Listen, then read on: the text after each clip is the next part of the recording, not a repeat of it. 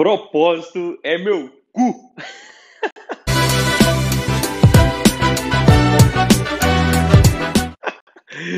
Deixa eu te falar uma coisa aqui, olhando bem nos seus olhos.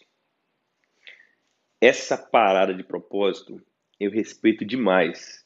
Tem todo mundo falando do Simon Sinek, aquele cara lá do, é, do porquê, do propósito, o first, why first. Só que é o seguinte, tem muito conceito que vai passando de pessoas para pessoas, de situações para situações, e as pessoas vão se apropriando dele de forma diferente. E aí, nesse telefone sem fio, eu entendo que as pessoas deturpam um pouco os conceitos. Se você pegar o propósito com base no Simon Sinek, ok, tem chance de você usar essa palavra de uma forma que seja legal para você. Mas tem uma forma hoje que o propósito está sendo usado que é paralisante.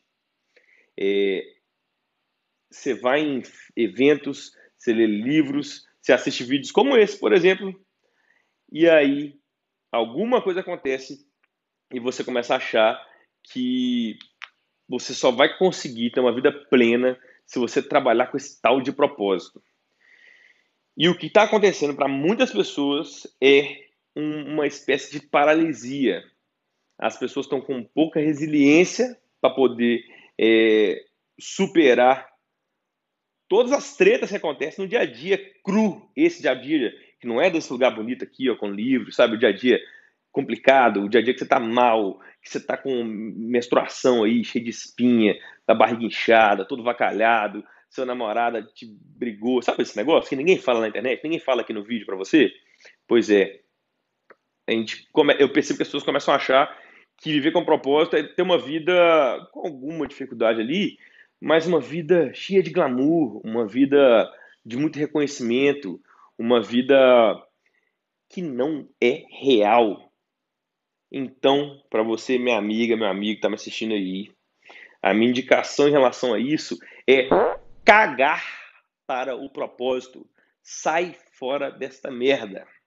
E eu vou te falar um jeito que eu encontrei para soar como quem tem muito propósito e viver minha vida de boa. Tem muita gente que me procura com esse discurso, Lucas, como é que você fez para encontrar o propósito? Você faz tanta coisa legal e tudo mais? E a minha resposta para você é a seguinte: eu procurei cuidar primeiro da minha sobrevivência. Depois, quando eu já estava ali com a base da pirâmide de Maslow funcionando, eu comecei a cuidar do meu crescimento e estou nesse momento agora, cheio de dor, cheio de problema, mas com muito gozo também, muita coisa boa. Eu tenho um prazer imenso em estar aqui falando para você agora e ter coragem de falar nessa câmera, em, em, ter comprado esse troço aqui, que o áudio fica limpo, mesmo se tiver gente gritando aqui do meu lado, sabe? É, de entender como que faz vídeo, entender um monte de coisa que só foi, só foi possível fazendo, andando. E aí, nesse fazer e nesse andar, que eu vou falar mais uma vez, eu já falei em diversos vídeos meus sobre serendipidade.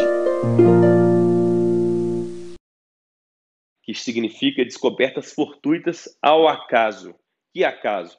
O acaso da pessoa que está caminhando na vida, que está fazendo coisas, que está interagindo com problemas de pessoas reais. Essa que é a parada. E para você que está buscando esse troço de propósito aí, eu tenho uma coisa para te falar. Anota no papel aquilo que você detesta, aquilo que você não quer ver nem pintado, que você não quer passar nem na porta. Seja pessoas, trabalhos, estudos, o que for. Coloca lá. Olha para aquilo e agradece, porque aquilo está te mostrando onde você não deve ir, que é lindo. É, quando você souber o que, que você não quer fazer, com quem você não quer interagir e onde você não quer ir, vai sobrar quatro opções opções boas, opções ótimas, excelentes e uma especial que são as extraordinárias. E as extraordinárias você não sabe agora, você só vai saber se você fizer coisas. Na interação com as pessoas, com os problemas, as pessoas e os problemas vão te dar ideias, vão te pedir coisa, vão te demandar desafios, inclusive coisa que é treta de resolver. Mas se você escutar você vai criar produtos, vai criar relacionamentos, vai criar jeito de ser que pode te levar a ter uma vida imensamente melhor do que essa que você tem nesse momento. Eu tenho várias coisas hoje que eu amo fazer, mas nem sempre foi assim. Já tive problemas muito sérios, aquele negócio de você ter dor no estômago de trabalhar, sabe? Eu sei que você já está sentindo isso aí, que já sentiu isso aí, né?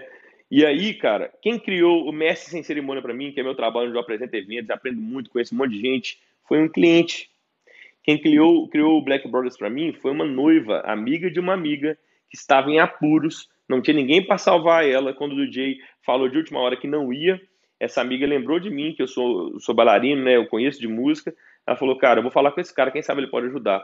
Eu fui lá, a primeira vez que eu toquei na minha vida como DJ foi para ajudar uma noiva em apuros. E lá eu descobri que tocando e dançando com as pessoas, eu teria um produto que me dá muito prazer e muito dinheiro e resolve muito o problema das pessoas. É, o Acelera Profissional eu criei porque eu não aguentava mais ver meus amigos que são bons em arte ou bom em alguma coisa na vida e não tá conseguindo ganhar dinheiro porque não tem cliente, porque não sabe gerir a carreira. Nem era para eu fazer isso, galera, sacou? Só que é, eu vi que funcionava para mim e eu tive vontade de ajudar meus amigos. Véio. E hoje estou aqui falando com você nesse Instagram ou nesse YouTube do Artista Empreendedor, levando coisas que podem te ajudar.